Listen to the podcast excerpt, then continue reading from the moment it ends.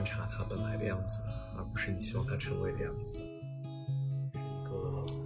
平等心的练习，就是始终保持着对于有感受没感受、呃愉悦和不愉悦的感受的一个不分别心。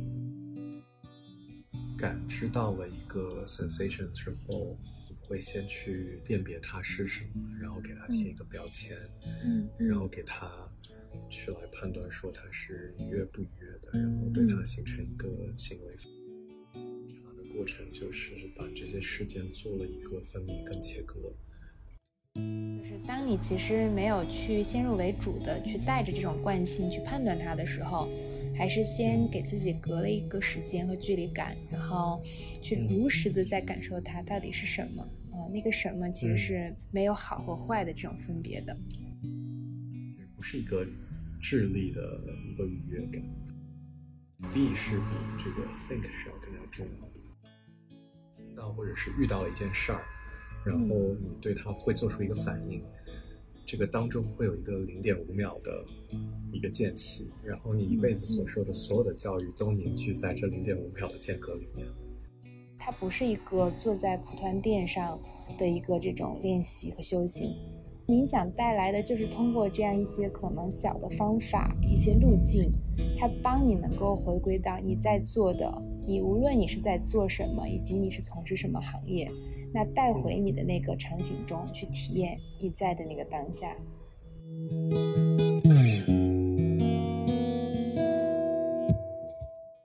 大家好，我是 Vivian，我是 Hearty Lab 的创始人。Hearty Lab 是一个崇尚自然、倡导并践行正念生活方式的创新品牌。Heartily Talk 是我们旗下的一档泛冥想类的谈话节目。每一期节目呢，我们都会邀请一些热爱并践行着正念生活方式的伙伴，来与我们一起探讨并分享正念的生活理念。我们期望能够和你一起觉察自我。感知世界，热爱生活。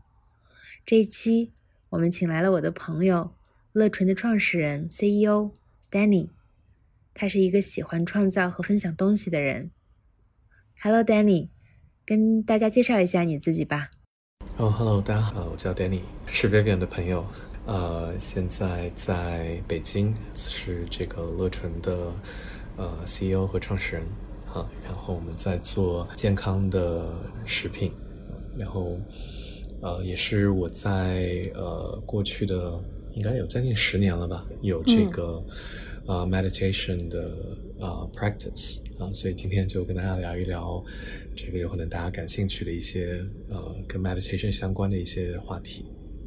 嗯，谢谢 Danny。因为我跟 Danny 也认识有一段时间了，然后也是近期，因为我但是在今年啊、呃、年初是在去年疫情后开始有了这个开创 Hearty Lab 的想法。我们想提供这样一个平台、一个品牌，持续的给大家传递呃冥想和正念相关的好的理论内容，加上一些练习的方法啊、呃，甚至有一些我觉得身边的朋友和这种同同行人的一些分享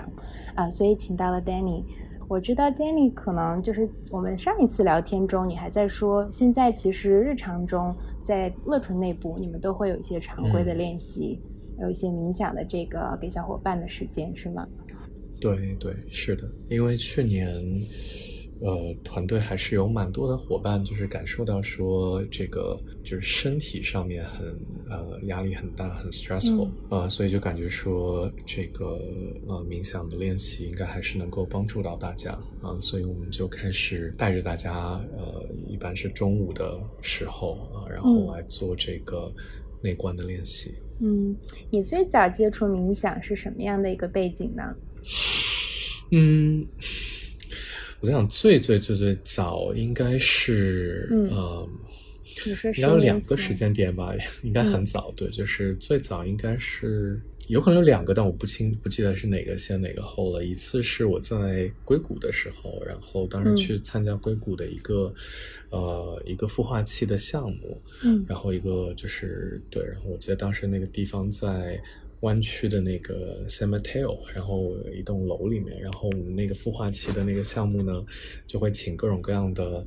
这种创业者啊过来分享。然后这里面有一个 session，就是早上八点钟的时候会有这个请了 meditator 带我们来做 meditation。那个应该是我第一次比较正式的来做做 meditation，然后当时还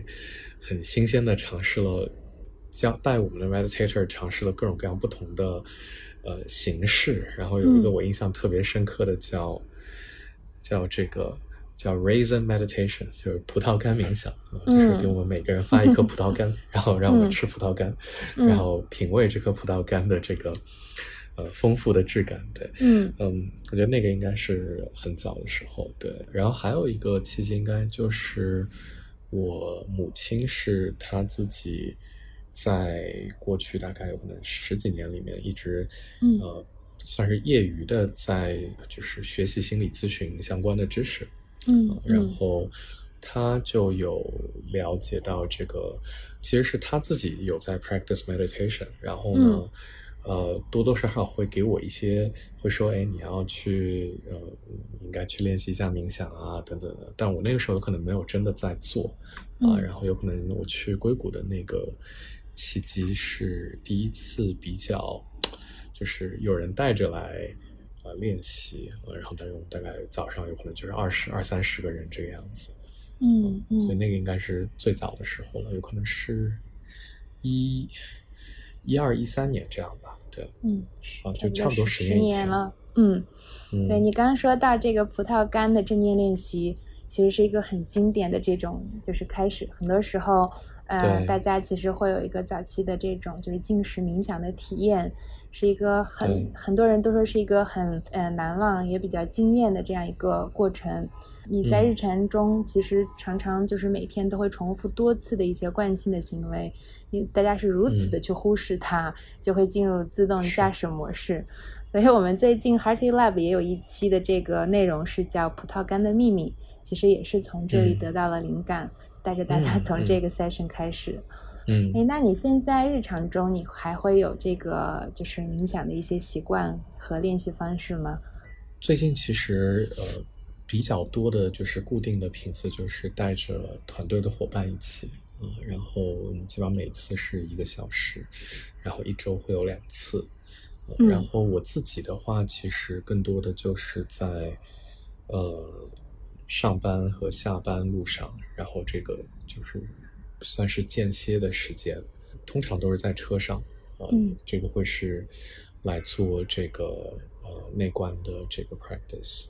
嗯。嗯，你刚才就提到了，呃，两三次内观，嗯，我记得我也是在几年前，其实都看到过在知乎上，然后你分享过一篇，啊，你去这个十天的内观冥想的一个体验，然后我相信很多熟悉你的人和喜欢你的朋友应该也都看过。我们知道，其实这个全球的这个 Vipassana Retreat 十天的这样一个闭关，是一个很经典的一个禅修练习，也非常的有智慧。啊，你当时其实为什么会在一个这样的一个契机下决定去啊，就是放下你身边的事情，然后关闭手机，毅然决然的投入了一次这样与世隔绝的经历呢？那个时间点其实就比较的机缘巧合，就是他应该是在我去嗯在硅谷待了一段时间之后，我顺道去了一趟加拿大，我记得印象还挺深刻，在多伦多，然后见了一个呃很好的一个朋友。大学时期很好的一个朋友，他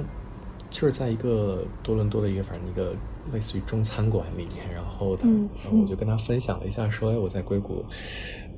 遇到或者学到一些什么有意思的东西。然后当中有个就是 meditation，然后他也跟我说，哎，如果你对 meditation 感兴趣的话，我有个我室友推荐的这个呃 vipassana retreat，嗯，他好像自己都没去过，好，我不记得他有没有去过。他是说说，哎，他还觉得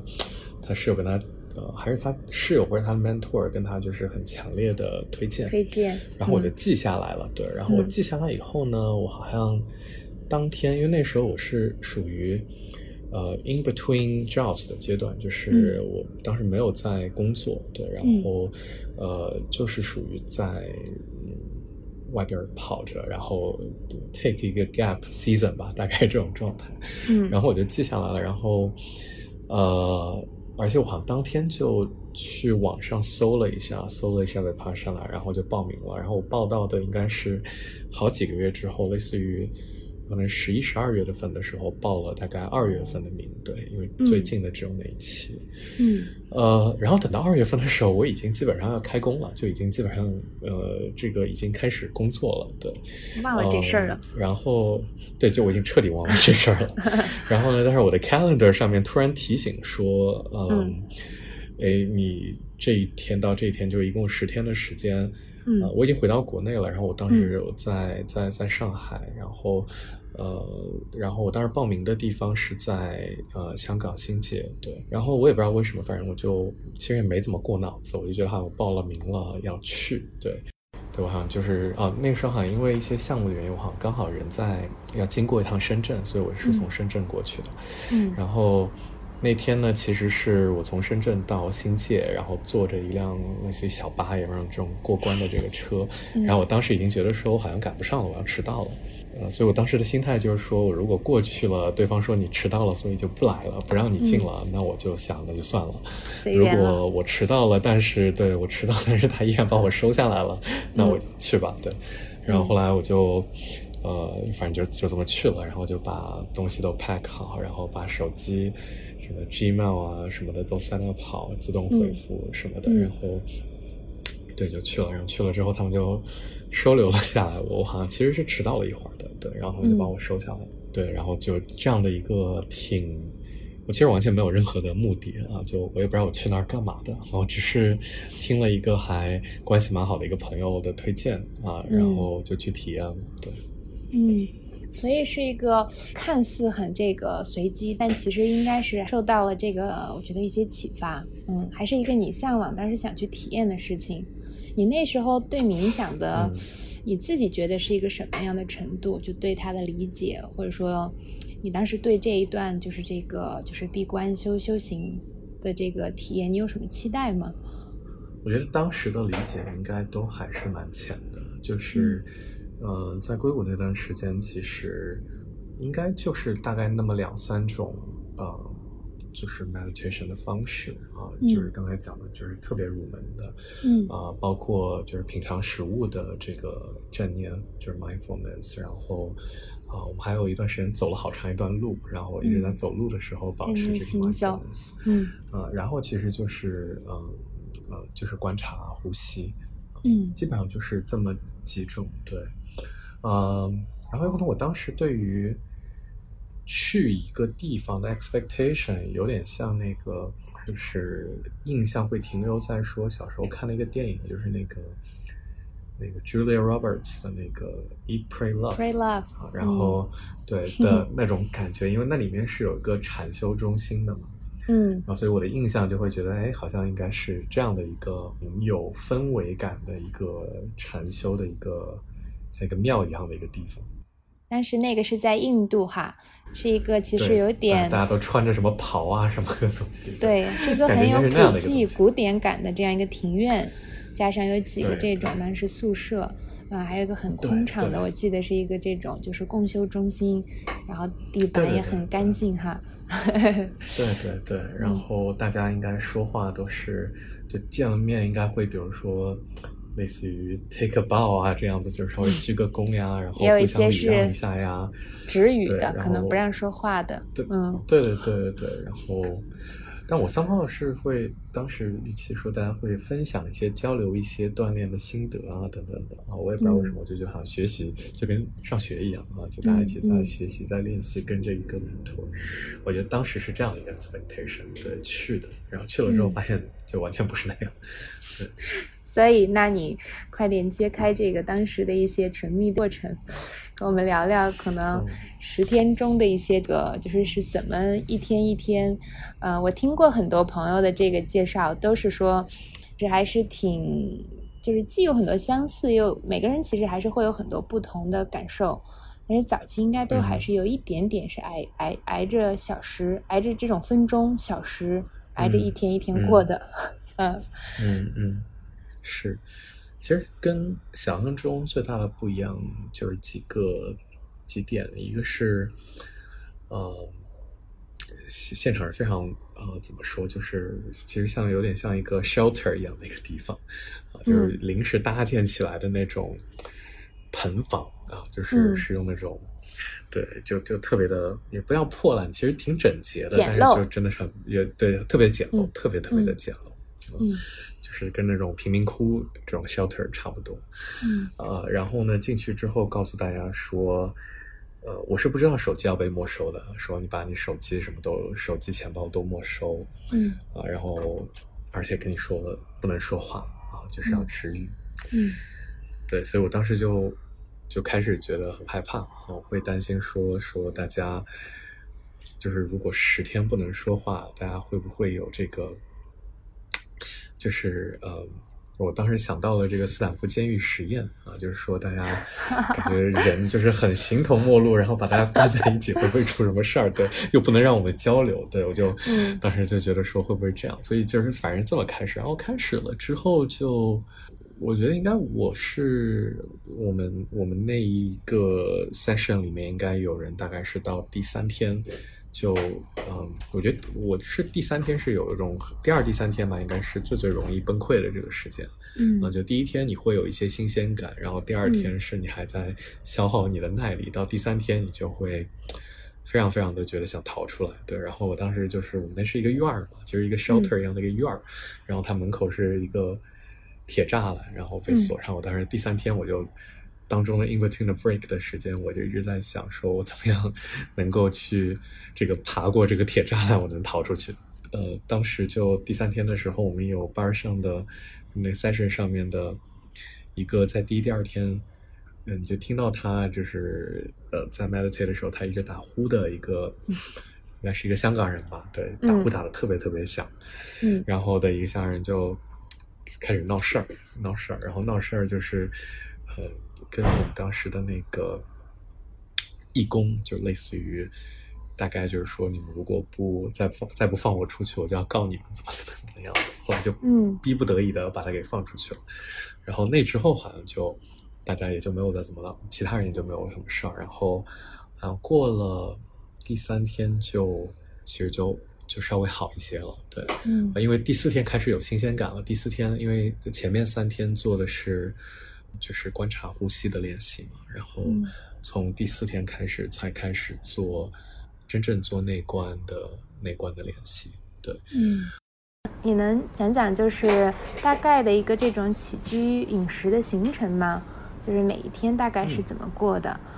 每天其实是四点半起床。嗯，然后四点半到应该是六点，是第一个 session。嗯，我好奇怪，为什么还会记得这事儿？对，然后六点的那个 session 结束以后就是吃饭。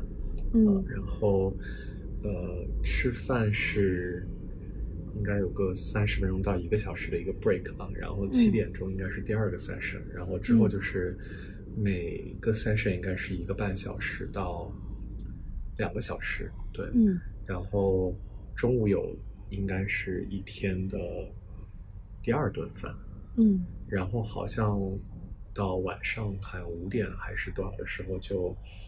那顿就不是饭了，那顿就是可以喝个水什么的。一天有那么三餐，但是第三顿基本上没什么吃的。呃，每天中午有一个能够让，就是因为它是止语的嘛，嗯，所以基本上没有机会说话。然后呢，唯一能够说话的一个机会，就是每天中午吃完饭的时候呢，会有一个那个带着你的那个导师，就是你可以去冥想的那个屋子里面，然后你可以去跟他提问题啊。嗯。然后，所以呢，像我这种比较 调皮捣蛋的、按捺不住的呢，好奇宝宝，每天抓住那个机会，一定要抓住那个机会说话，要不然我担心我自己会憋死啊。嗯。然后，所以基本上每天中午我都会去找那个老师来提问题。嗯，对。然后到晚上呢，就是是会有一个叫做开示的环节。其实他们就是放那个呃，放葛音卡的，嗯，就是相当于是整个 Vipassana 的，呃，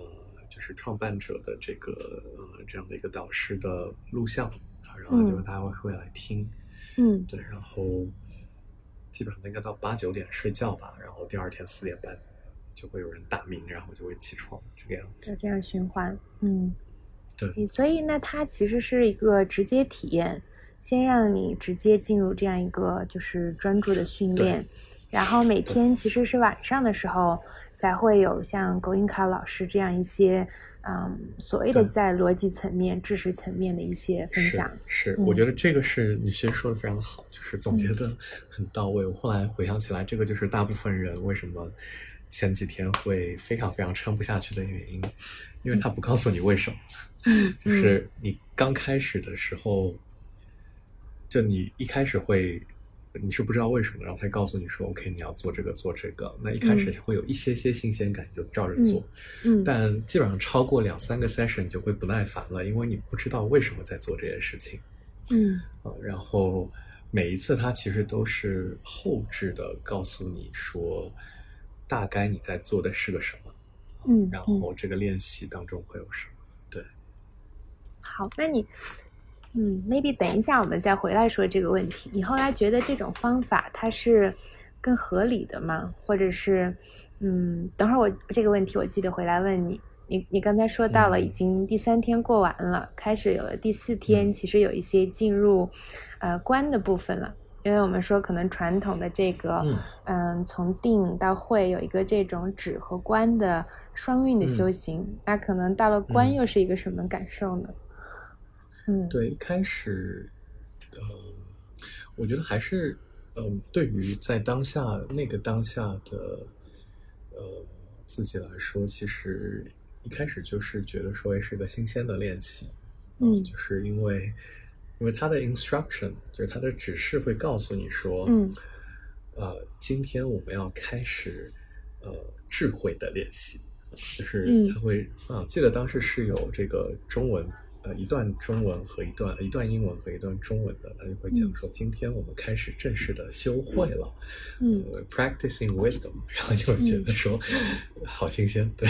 我觉得这个是嗯很真实的感受。然后，呃，但是他依然就他会告诉你说，instruction 是开始，他会有个很好的一个过渡，因为在呃前三天都是在呃观察，如实的在观察呼吸。啊，然后呼吸的一进一出，啊，然后再会慢慢的去观察到说，呃，你的呃整个鼻子的这个三角形区域里面，呃，呼吸的进出呃带来的所有的呃感受，嗯，然后再会观察到说，呃，这个三角形区域里面不仅仅是呃呼吸，而是所有的呃发生的细微的感受啊，在这个。鼻子加上人中的这个三角形区里面，嗯，然后就是到大概第三天，这是第三天结束，然后第四天开始的时候，他突然就告诉你说，现在要把你观察的区域从呃鼻子包括人中的这个三角形的区域转移到头顶心，嗯，然后开始观察头顶心所有的细微的 sensations，就是所有细微的感受，嗯，然后我应该我记得我的第一个。反应就是，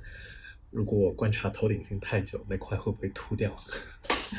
然后就是 too much focus 在这个头顶心的上面，会不会一下就把那块区给 burn 掉？嗯，对。然后他大概想到了动画片里的很多的那种搞笑的情节。对，我在想说，是不是和尚秃顶是因为是因为观察太久头顶心？嗯，然后他后来说，OK，就你慢慢的要把你的。观察的注意力要向头顶心往后，就是到就是后脑勺，再一点点的往后，对。然后，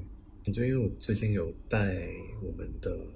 团队的伙伴有来做，然后虽然我们是每周两次 session，然后但我依然是用了就八个 session，就八次，八个一个小时时间，嗯，带大家就是。呃，每一次是相当于是十日内观当中的一天吧，对，嗯，然后你就发现说这个还是蛮有必要的啊，因为就是他如果是从第，呃，印象挺深刻，有伙伴有可能从第三次或者第四次，他是他第一次进来呃进入这样的一个练习，你发现说他是完全感知不到任何东西的，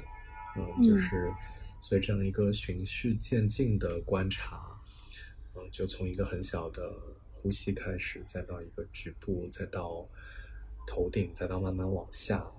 啊，然后再到就是我刚才想到一个很有意思的点哈，就是嗯。当我们说在你练习，特别是早期，然后从呼吸，然后做一个可能这样的一个锚点开始，慢慢的开始通过带入你的身体，身体也算是一个比较，我觉得更更有这种感知度的一个这种，就是说一个嗯。锚点或者一个基地。然后那这时候很多人其实也会问，包括问我们，然后我什么都没有感受到，嗯。嗯。这时候是不是其实我们，当我们其实是说，如果有预期你应该感受什么的时候，嗯，嗯。也其实其实是应该没有预期的，或者说你没有感受到什么也，嗯。也是对的，也是自然的、正常的，嗯，是吧？对，是的，我跟我们小伙伴讲的就是说，就你要做的只是观察它本来的样子，而不是你希望它成为的样子。所以嗯当你去希望它有一个感受的时候，这个本身已经带入了个人的期许了。所以它这个 practice 的时候的 instruction 一直给到的是说，如果你在一个区域没有呃没有感知到任何的感受的话，那就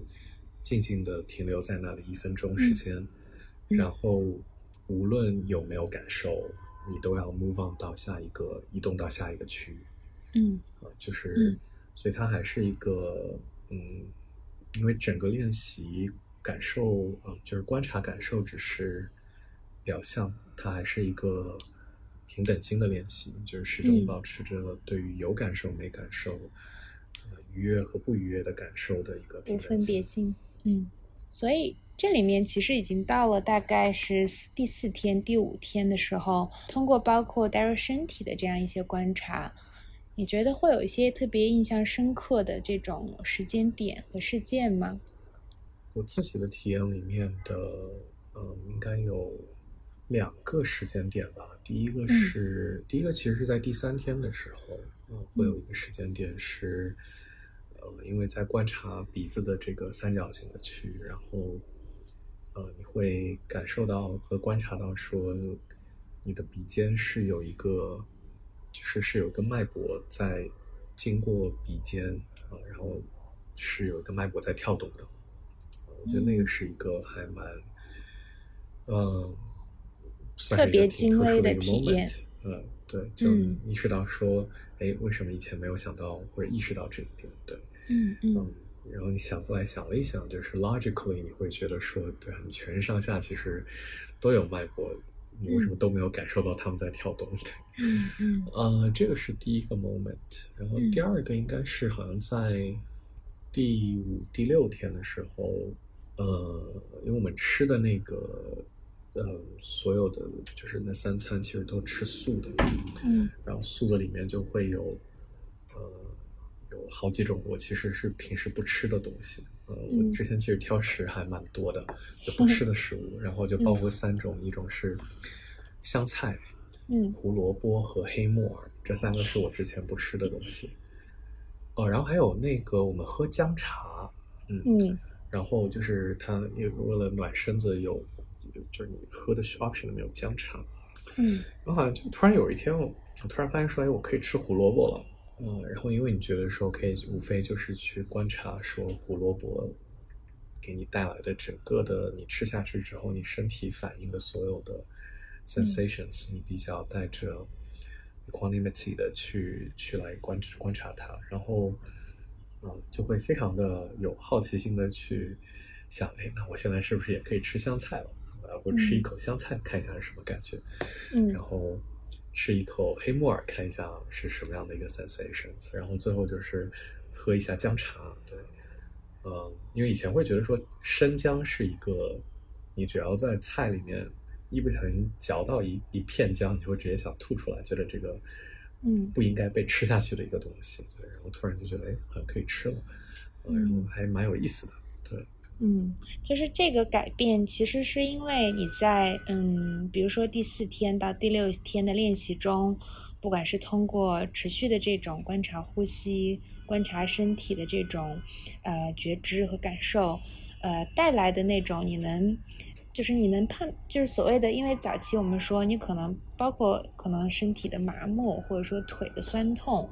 包括带你久坐以后带来的这种就是胀痛或者说呃不舒服感，然后是在这个过程中被软化了吗？就是或者是说更如实的你去感受这种所谓被我们标签过的疼痛感和不舒服感到底是什么感受的时候，你就会其实只是感受着它是一种感受，可能就没有给它标签了。那这个会就是带入你对这个食物，你把它早期也是去标了签的，说这是我不能吃的，不喜欢吃的。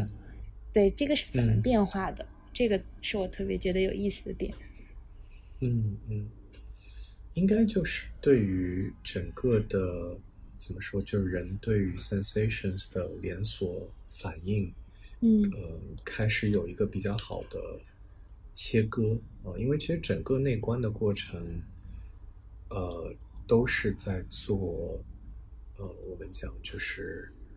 呃，当你感知到了一个 sensation 之后，呃，你会先去辨别它是什么，然后给它贴一个标签，嗯，然后给它去来判断说它是愉悦不愉悦的，然后对它形成一个行为反应，嗯，呃，就这个是一连串的事件，那整个。观察的过程就是把这些事件做了一个分离跟切割，啊，让你看清楚说，哦，其实这些有可能发生在电光火石的一瞬间的这个事件，依然是好几个不同的事件，它们并不是一个混为一谈。呃，对，所以当这个练习多了之后，你就会在日常的过程当中遇到任何的。呃，sensations 都会去做一个切割，嗯，就能够帮助你更好的，嗯，更清醒吧，就是获得一个更加清醒的一个状态。所以这里面可能是一个就是空间感和距离感，就是当你其实没有去先入为主的去带着这种惯性去判断它的时候，还是先给自己隔了一个时间和距离感，然后去如实的在感受它到底是什么。啊，那个什么其实是没有好和坏的这种分别的，可能会让你更有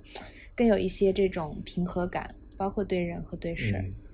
所以这个算是你最终你觉得这十天，嗯，收获到的最大的感受吗？还是说还有更多的一些东西？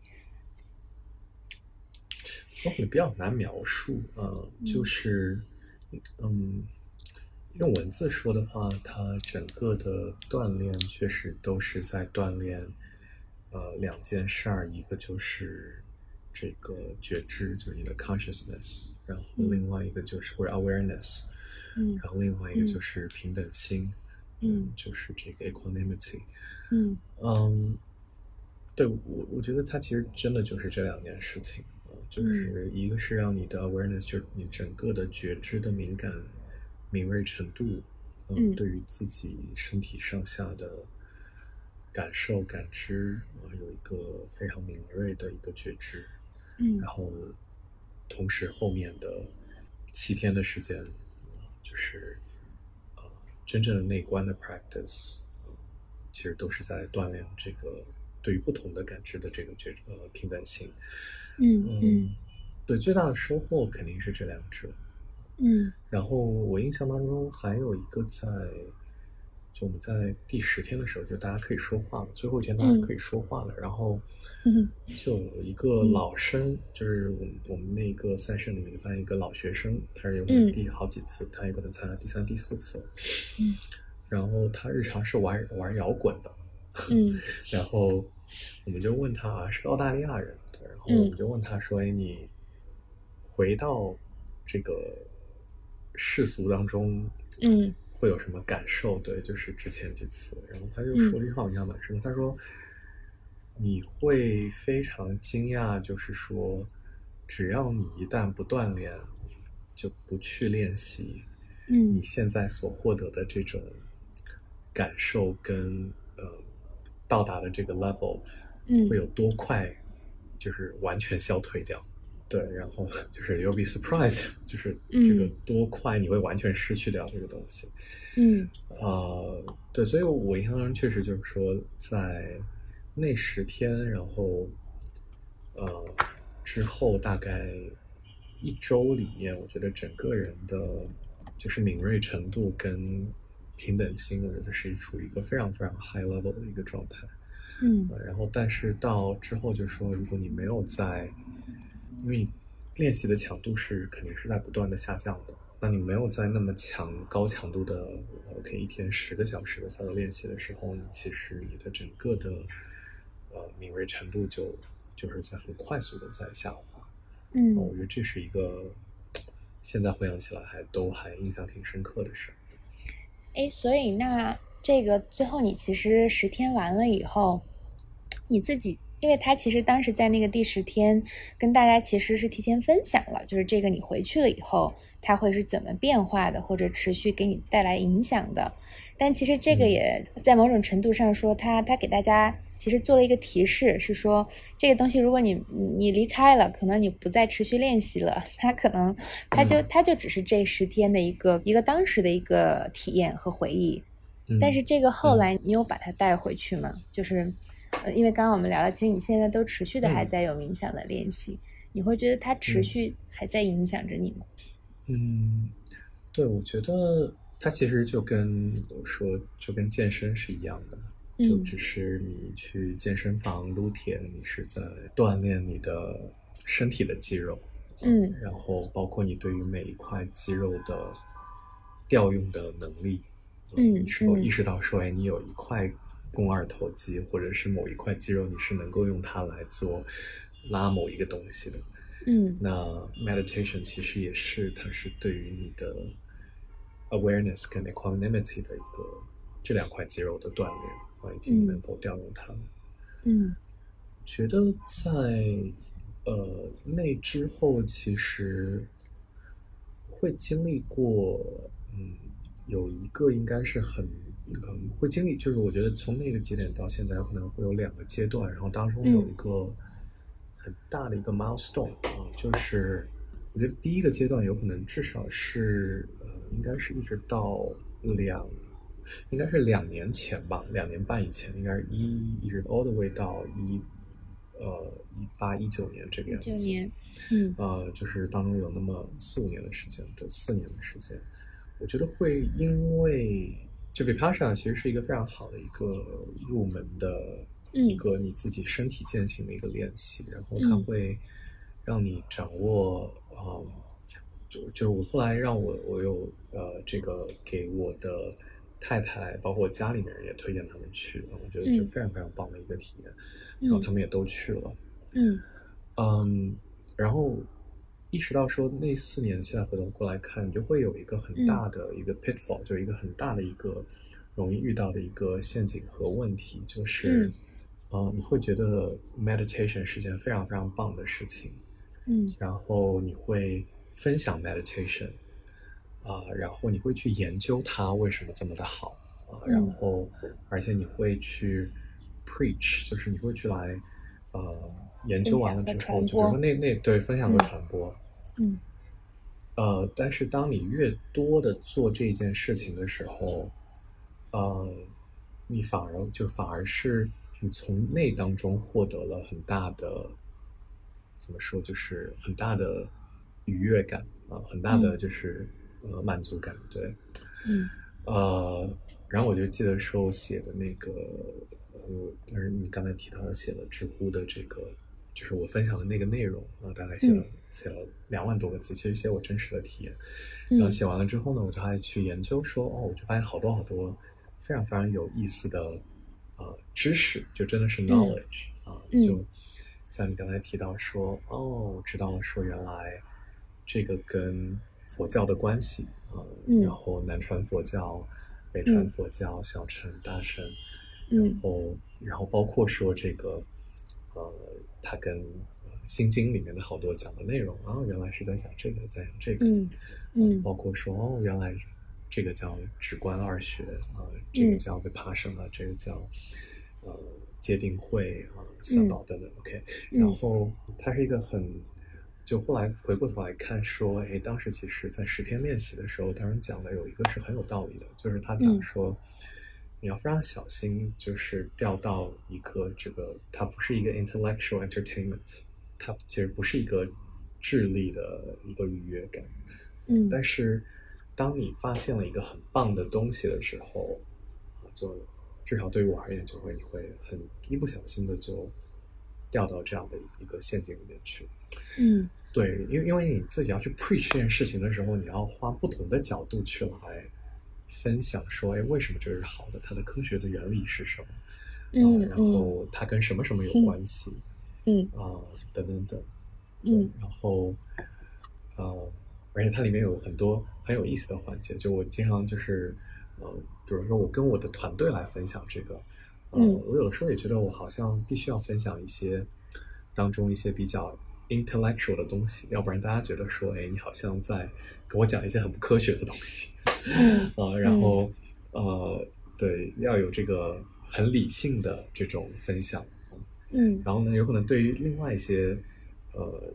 ，audience 就是这个受众来说，呃，会跟他们去来讲说，呃，会讲一些 anecdotes，一些故事性的一些东西。比如说，说你知不知道什么是这个？就是《心经》第一句话叫“观自在菩萨”，然后讲的就是，其实这个从来没有人想过说“观自在菩萨”是什么，大家就觉得好像就是一个神神道道的一个名称。那它其实这个 literally 的翻译就是。一个菩萨就是一个一个在追求修行的一个人，对吧？然后他在 observe 自己的 existence，对，嗯，就会讲这样的 anecdotes，嗯，然后但很容易你自己就是会往会陷到那个里面去，嗯，对，所以给我就我觉得那个是一个阶段，然后那个那个 milestone 其实是因为我在一个呃很难得的一个契机，然后在。呃，湖畔，然后遇到了就是卡巴金啊，然后就是他是这个呃，MBS 二的创始人，对，MBS 二的创始人，对，然后就跟卡巴金讲做了两天的，就是一个 workshop 吧，对，然后当时是邵一波带着，嗯，找了找卡巴金来，然后有几个。CEO 一起在嗯跟卡巴金一起做 practice，嗯呃，然后我当时问卡巴金的一个问题，我说就是 Can you practice what you preach？就是你能不能够很好的去来践行你自己布道的这些事儿？嗯，我其实不记得他直接的答案是什么，嗯，但是他给我很深的一个印象的一句话就是说说你想太多了啊，就是。就是这个事儿根本就不用想，你只要做就好。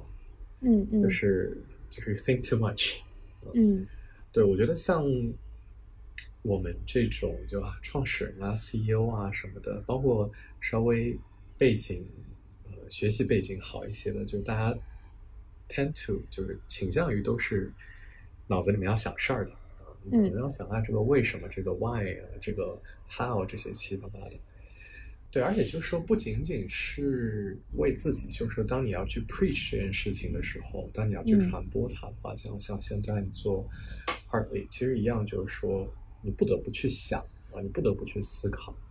嗯，而这件事情本身最大的 pitfall 就是你不能够在不应该在这里面有任何的思考，就是思考是一个呃最最不需要的事情。因为它整个就是完全的去体验和感受啊，就是。do 和 being，就是嗯。嗯，其实我记得当时卡巴金用到的一个词就是就是这个 being 是最重要的，就是这个就 be 是比这个 think 是要更加重要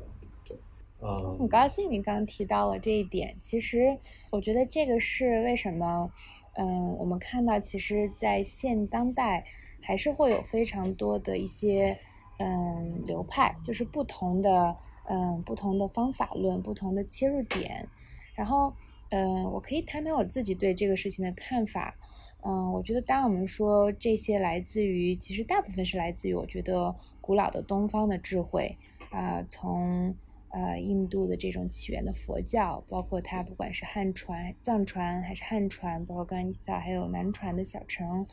嗯，我觉得它里面其实。你看，就像佛陀，他其实他给大家带来的这种，就是说，呃，离苦得乐的这种方法，更多的就还是说是让你直接去感受，是直指心性的一种体验。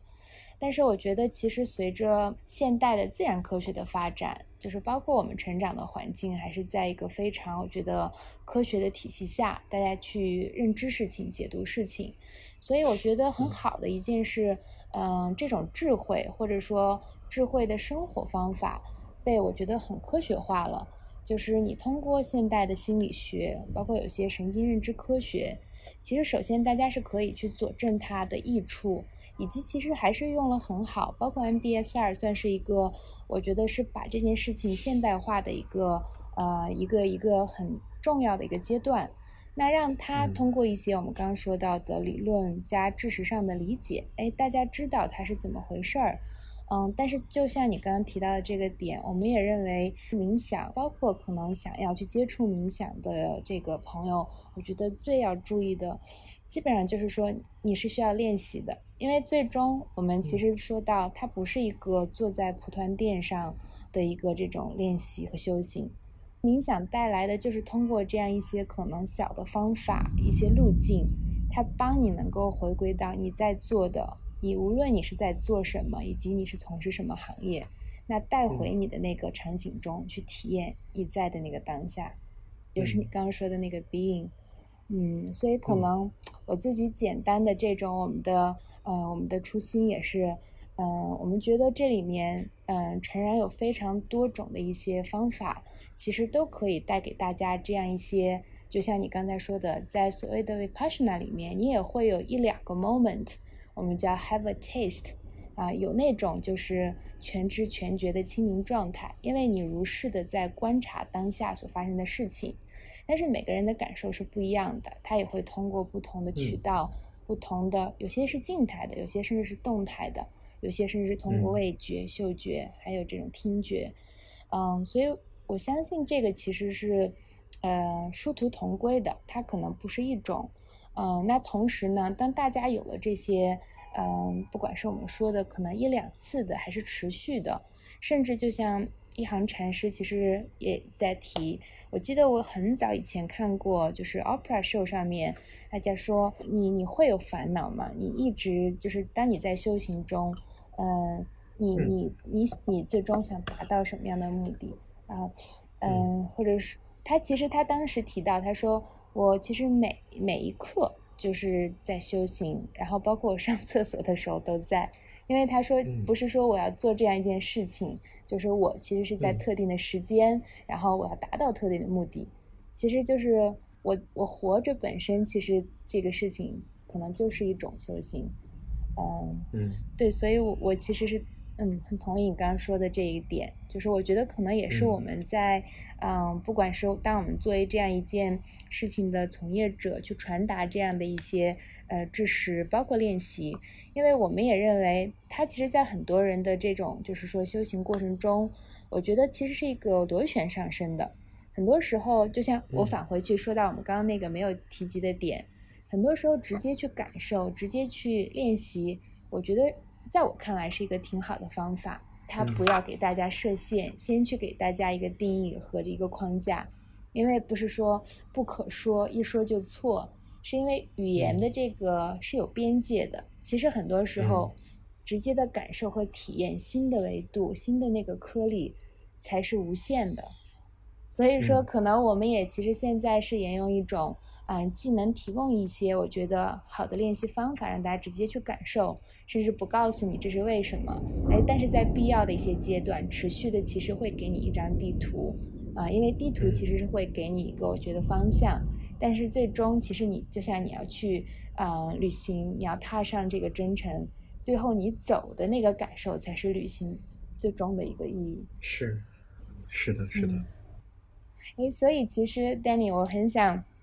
跟你也聊聊，就是你当时说一四年之后，其实你就开始，嗯，创建了乐纯。乐纯在这么些年，啊，我的身边的朋友，包括我知道现在有很多年轻人，大家对这个品牌，就是去直接感受它，都有非常多，我觉得，呃，温暖，而又我觉得是这种，就是，呃，如实的这种，就是体验。嗯，这个跟你之前你所有的这些经验，包括，嗯，它不一定是跟冥想相关，但是你会觉得这里面是是有一些这个嗯契机吗？是有一些这种不谋而合的理念吗？我觉得品牌呃还是一个非常受嗯，就如果是做一个品牌这样的公司，其实还是非常受创始人的呃怎么说，就创始人自身的价值观跟三观的影响的吧。对，所以肯定它是一个内化然后外显的一个过程。嗯，呃，那么像乐纯的话，因为我们首先是对外显的是说我们做的是健康的呃这个食品，然后我们会非常非常关注说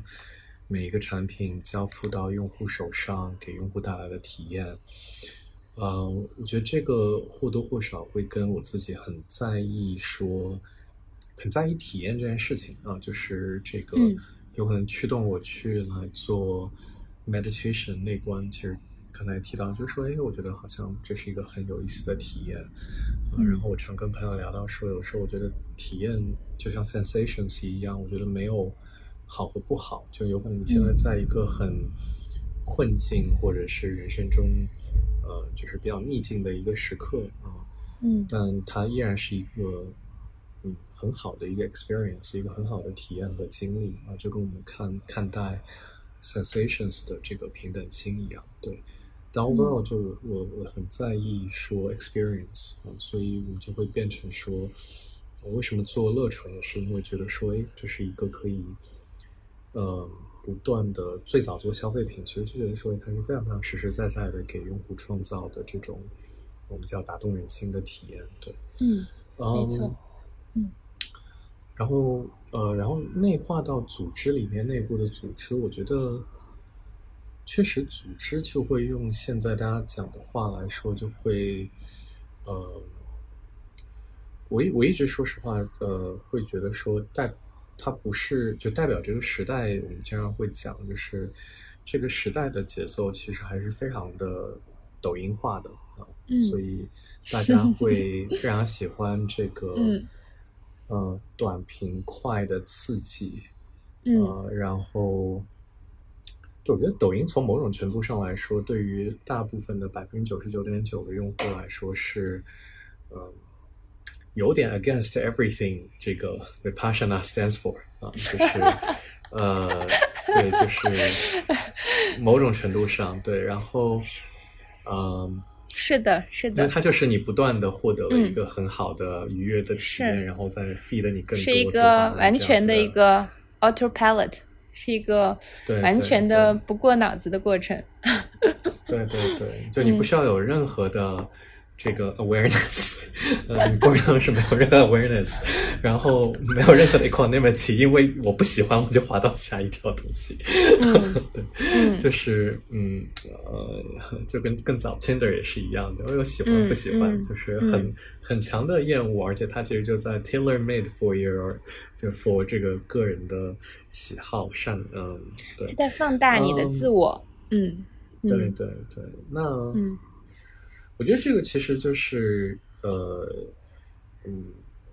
看它其实没有好坏，只是说我觉得它代表了这个时代的一种节奏和，嗯，科技也好带来的，嗯，包括年轻人，就是为什么有那么多人，我觉得会有抑郁症也好，或者各种焦虑啊，什么内卷这些词汇的出现，其实这个就是这个时代的一个缩影。嗯，然后做公司组织的话，你我觉得也会有明显有两种类型的组织，对，嗯，呃，对，我觉得就是这个是，那像我们的话就不大会做的像，嗯，那么抖音化的一个组织，对，然后 但这个其实也有很多可以被诟病的地方啊，那么大家就会有觉得说你不会那么的呃 aggressive 或者不会那么的。狼性也不会那么的机会主义啊，等等这些的。那反过来，让我们定义一下这个所谓的激进、所谓的狼性、所谓的这机会主义是好吗？对吧？它都还是一种在特定语境和特定的，就是结果导向下的一种标准。嗯，其实很，嗯嗯，我觉得都是双刃剑。这也就回到了其实，嗯，包括你刚刚说的，我觉得抖音。嗯，我有在抖音，其实还是很很完整的一段，我觉得工作的经历。嗯，我觉得成人它带来了非常多的价值，信息的连通，包括信息的对称。嗯，我觉得这些都其实是我觉得这个技术和这个时代带来的一些极大的变革。但我非常同意你说的，在我参与的过程中，以及作为一个用户。呃，你你如实的感受到了身边的人的生活方式，真正的每天的生活方式有多大的被他改变了？啊，有多少人其实，在跟你共享一个晚餐的饭桌上，没有在听你说话，在刷着抖音？有多少人在地铁和这种通勤的路上，其实本身比较，我觉得是很很很拥挤的时间下，大家是靠这种就是。很有短期的碎片的刺激性的这种娱乐啊，再去我觉得去其实度过这种时间，我觉得它本身其实是应该会有一种，或者我们不能说应不应该，因为应该可能本身也是一种，就是说我觉得不如实的预期。嗯，但我很同意你说的，就是不同的组织、不同的这种呃目标，我觉得它本身，我觉得它存在其实就有它的道理。只是我觉得这个时代其实很有趣的是，它创造了这种我们之前说到的宏大的叙事、宏大的机会，它也同样很平等的在让我觉得像我们这样啊，当然你们比我们要大很多了，我觉得已经成熟了很多，但是是这种我觉得嗯比较我觉得细水长流、润物细无声的这种方式。在也同样的，我觉得去给大家带来一些我觉得呃生活方式的体验，包括你刚刚提到年轻人，其实我们团队现在也有很多很年轻的九五后、零零后的这个小伙伴，嗯，我觉得给我很大的一些，我觉得就是惊喜的是，很多人其实是非常有独立的见解，嗯，大家其实同样的也会消费抖音啊，消费做一个消费主义的小孩儿。但是大家其实很多时候是有觉知、有意识的知道，呃，我消费的东西代表着什么，且其实有一定的克制感。嗯，这些其实都是让我看到其实很欣喜的地方。嗯 嗯，是的，是的。我觉得，就我个人的一个感受是说，呃，这个时代是像一个很大的一个浪潮，然后这个浪潮的嗯主旋律，说实话，我觉得是。抖音这样的，嗯，这样的这样的一个主旋律，嗯，我们因为它是更加简单直接的，呃，它是更加简单直接，更加呃符合百分之九十九点九的人的，呃，无论是认知也好，三观也好，和他的人性，嗯，所以它是一个必然的主旋律，嗯，呃，然后所以做组织的话。说实话，就是嗯，如果要不走这样的一条旋律，呃，其实就会是一个更难的做组织的方式啊。嗯嗯，是的，对，我又想 有可能说到昨天那个，昨天那个那个左晖去世的这个，呃，一直说那句做男儿正确的事儿的这个事，但我会觉得说，呃，有可能另外一种方式，呃，不能叫正确，但是它有可能更加 sustainable 一些。就更加可持续一些，这个，嗯，对，就嗯，对，所以我觉得这是一个取向吧，对，是，然后或者说它可以更多元，因为它其实当我们说到主流的时候，其实它会有一个啊，说这是嗯主旋律，这是大多数，嗯，但是我觉得与它可能相对的不是少数，我觉得还是更多元。你依然有一个不同的一个选择的机会，或者说不同的体验的方式，来其实不管是参与工作，还是嗯度过你这个一生的这种嗯生活，嗯。嗯嗯嗯嗯，对，所以这是为什么我觉得像嗯嗯在做的呃 j a r l y 的就就是呃怎么说就是这个你在做的事情，包括内容，其实还是很有价值的，因为。我接触到包括我们公司的很多小伙伴，嗯，就像你刚才说，我觉得大家是有有意识，呃，并且，嗯，他会知道自己在，呃，就是无论是说消费也好，或者是，呃，在刷抖音也好等等。那我觉得这里就是一个很就是一个 slippery slippery slope 的一个感觉，就是说你其实很容易就会滑向呃不好的那一段啊。就是我有我最近有可能跟呃一个朋友聊，我就说呃我有的时候会觉得看到一些年轻的伙伴，然后他其实很理想主义，但是。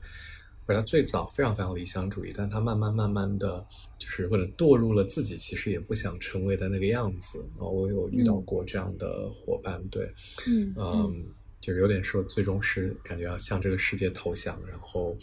呃，嗯，对，然后，但我我觉得其实你如果有练习，我觉得无论是 meditation 也好，内观也好等等，其实它不会是一个 either or 的一个状态。啊，就你能够很平和的看待说这个世界上，嗯，就带着这个 equanimity 来看待这个世界上各种各样的存在，像你刚才说的很多元的存在。那确实这里面，抖音也好，或者 consumerism 也好，那肯定是主旋律。呃，但你也不会觉得说好像我被这个东西这个力量 suck in，就是被它吸进去，我逃不掉。然后，嗯，但但我真的觉得我。我遇到我们团队的伙伴也经常有这种感觉，就是大家会说的一句话，就是内卷或者要向现实低头。我在想，不至于吧？对。然后，但于是呢，就是我觉得内观也好，meditation 也好，其实就是一种练习，让大家能够带着，它是一种完全不同的。有点像给你一个工具或者是一个视角，让你去来看待这个世界，approach 这个世界的这样一个非常非常复杂、跟呃呃跟呃噪噪音越来越大的一个世界的一个方式啊。当你如果不掌握这方式的时候，有可能很容易就从一个理想主义者或者是一个很好的一个孩子，变成了一个。很愤世嫉俗的这样的一个人，对，嗯嗯，你其实刚才提到说，为什么为什么突然之间有有一天会呃不那么呃就是不那么挑食了？哎，觉得好像这个也可以吃了，呃，其实就是嗯，我记得好像以前在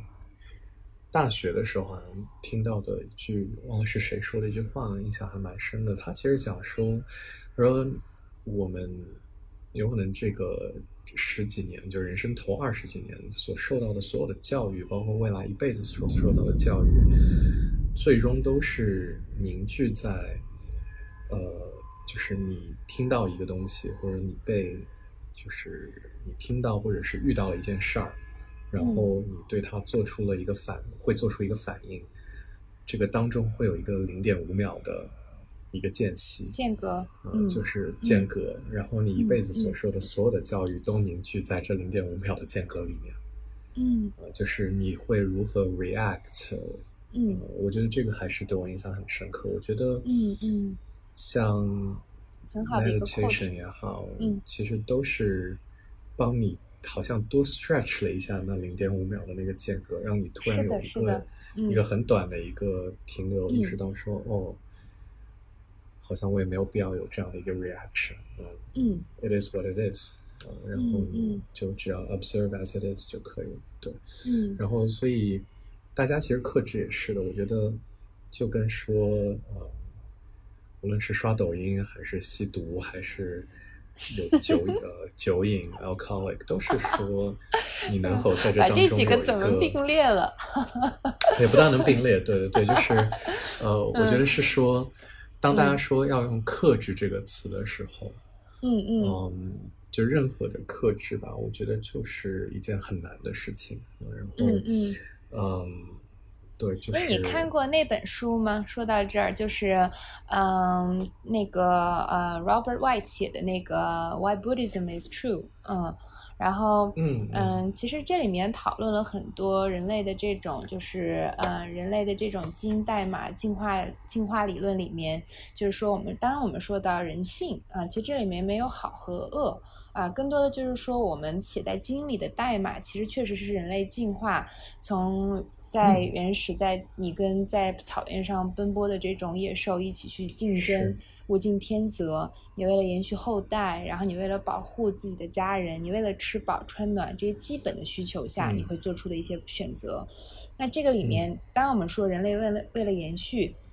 你有一些基本的这种叫嗯反应，其实很多时候大家当我们说啊，这是我写在我们 DNA 里的。啊，那这个其实是一件就是说对的事情嘛，或者说这就是一件默认的，我们就应该这样嘛。所以这其实是当我们去谈到说，嗯，刷抖音啊，或者说这种人类的这种更默认的行为的时候，其实我觉得会多一点你刚刚说的这个距离感。嗯，就像当我们说你给自己一个呃关的过程，然后嗯。其实也是之前我看 Sam Harris 他讲到，就是当很多人说，哎，我的冥想练习没有进展，然后根本不知道我在练什么，我怎么判断我有进步啊？这个其实很多时候，呃，我们自己也觉得，当其实你，当然第一个是我们说你还是会有一个练习的习惯，当你其实去给他一个一个特定的练习时间，嗯，make a little commitment 的时候，已经是一个进步。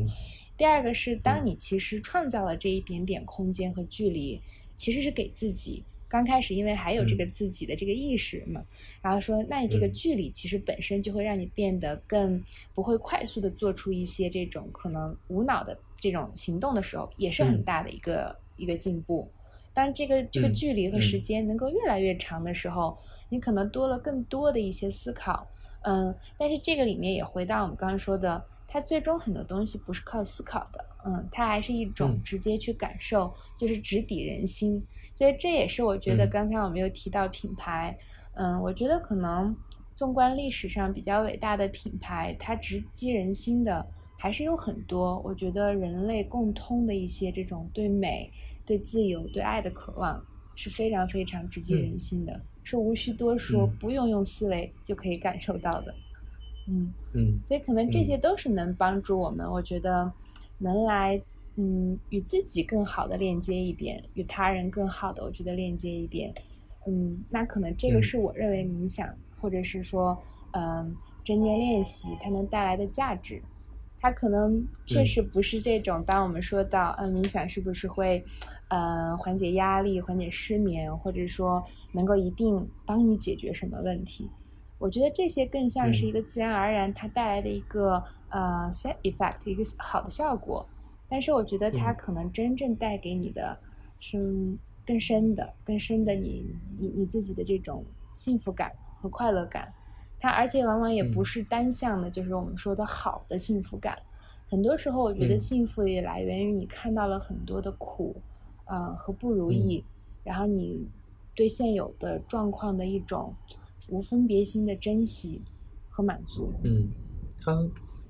确实是非常的。你刚刚在说的时候，我在就嗯，你举了好多例子，我感受到就是它就是很一体两面的，就是嗯。嗯。嗯，对，因为呃，像你刚刚说的这个呃，所有写在基因里面的东西是都是在嗯。都都是很进化论的啊，都是很呃怎么说呃，无论说弱肉强食也好，或者是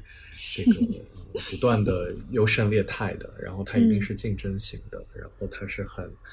呃很残酷的，对，呃，但同时呢，这个嗯，我们讲说这个仅仅是竞争呢，它其实是。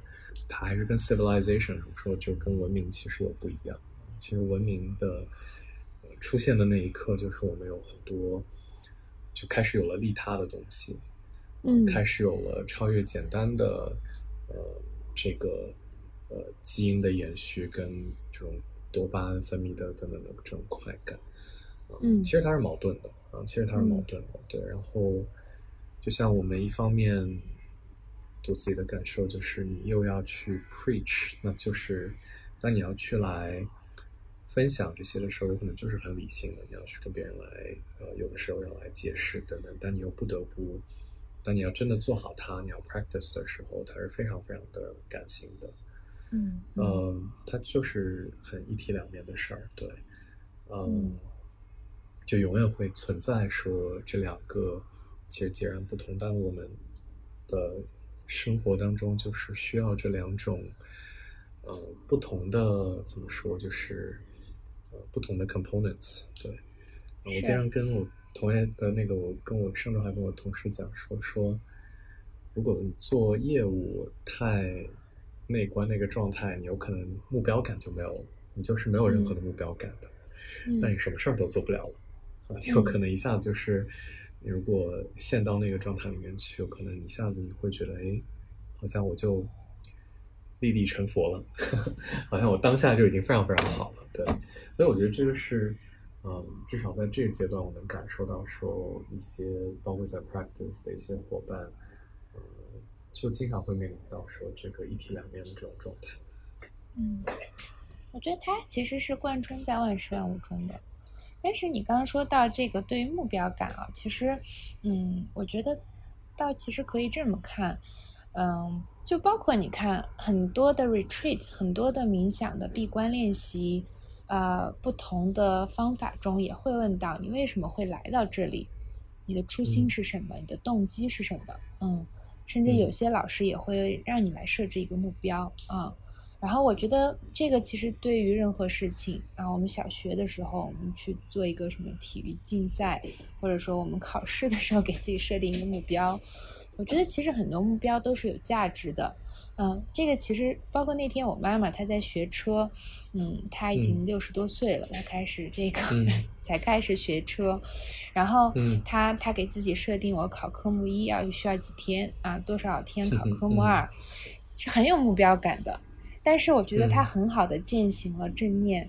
她说：“我把目标设定好，我就很投入的，就是去每天该早晨起来我就起来了，就去练习；该睡觉了我就早早的睡。然后我考试的时候，我也知道我该做的努力都做了。他说我考不过我就再考再报名。就他是特别放松的。所以后来呢，其实我还是我很我觉得很多时候就是说当。”别人告诉你的道理，你真的都没有，其实自己感受到的时候，它都不是真正的大道理。所以我其实也是近两年才对这种，我觉得是要有目标，或者说，当很多人也会说啊，你修行，你变得佛系了，是不是就没有了这种追求？我觉得完全不是，你反而会非常珍惜这个过程中的每一份努力，因为其实你知道你有一个目标。但是当你开始的时候，就已经其实是结果了，因为你做的每一个投入，其实在指引你往那个方向走。但是最终你会发现，那个目标只是一个非常孤立的点，你甚至是完成了它，超越了它，那个点也很快的转瞬即逝，就是那种快感也很快没了。但是你如果投入到每一天实际的工作中的时候，那种充实感，我觉得是特别。可延续的，就像你刚才说的，嗯嗯，不同的可能商业模式下，最核心的都不是说是对我们片面的早期说是对环环境的环保的可持续，我觉得是万事万物的可持续。你本身你做这件事情中，它就带着这种让你一直一次又一次的这种归零和投入，它这种状态，我觉得就特别可持续。不是因为你只有一个目标，你为了那个目标中，你没有去认真感受过程中的每一次的这种行动，那过了那个目标，你甚至都觉得那个好像不像我想的这么爽，这么快乐。嗯，是是，这个我觉得是可能最大的感受吧，这两年。嗯，对对，我觉得你讲的其实是一个非常非常好的，对于这个这一体两面的一个 perspective，就一个视角和。解读的方式，嗯，所以如果你会给我们的嗯，包括关注冥想练习，或者说啊正念的这种生活方式、生活理念的一些朋友，你会给他们什么建议呢？我觉得这个事情或者说这种练习，嗯，还是对于很多人来说是一个嗯全新的方法，嗯嗯，我觉得它就是一个嗯。我觉得对于很多新的人来说，我觉得是珍惜是一个珍惜，它是一个很独特的，真的是一个很独特的体验啊！就是在有可能你人生之前的时间节点，包括除了这个练习以外的时间，都是动脑子比较多的啊，都都是是是要是是思考型的工作，嗯，或者是生活吧，对，嗯，而只有这一个是非常非常关注这个，呃，就就你只用 being 就可以的一个一个这样的一个体验，嗯，所以就是为什么很多人问说，我我为什么要做这个的时候，其实他没有什么为什么，就是它是唯独一个没有太多为什么的一个，我觉得它本质上是没有太多为什么的一个一个这样的一个 practice 跟体验。然后你就就在我的认知里面是说，有可能你来呃活这个 live 就是这个世界或者活一辈子，就有两种不同 level 的两种 totally 不一样的 experience 啊，一个是非常的可以被理性包括语言去描述的，然后另外一个有可能是你语言完全无法描述的，有可能跟它很接近的是艺术或者是诗歌这样的东西啊，就是它。没有为什么也没什么用处，嗯，但它就是这个世界很重要的一部分，对，无用且直抵人心的部分，嗯嗯，那这个其实也就是生活的意义，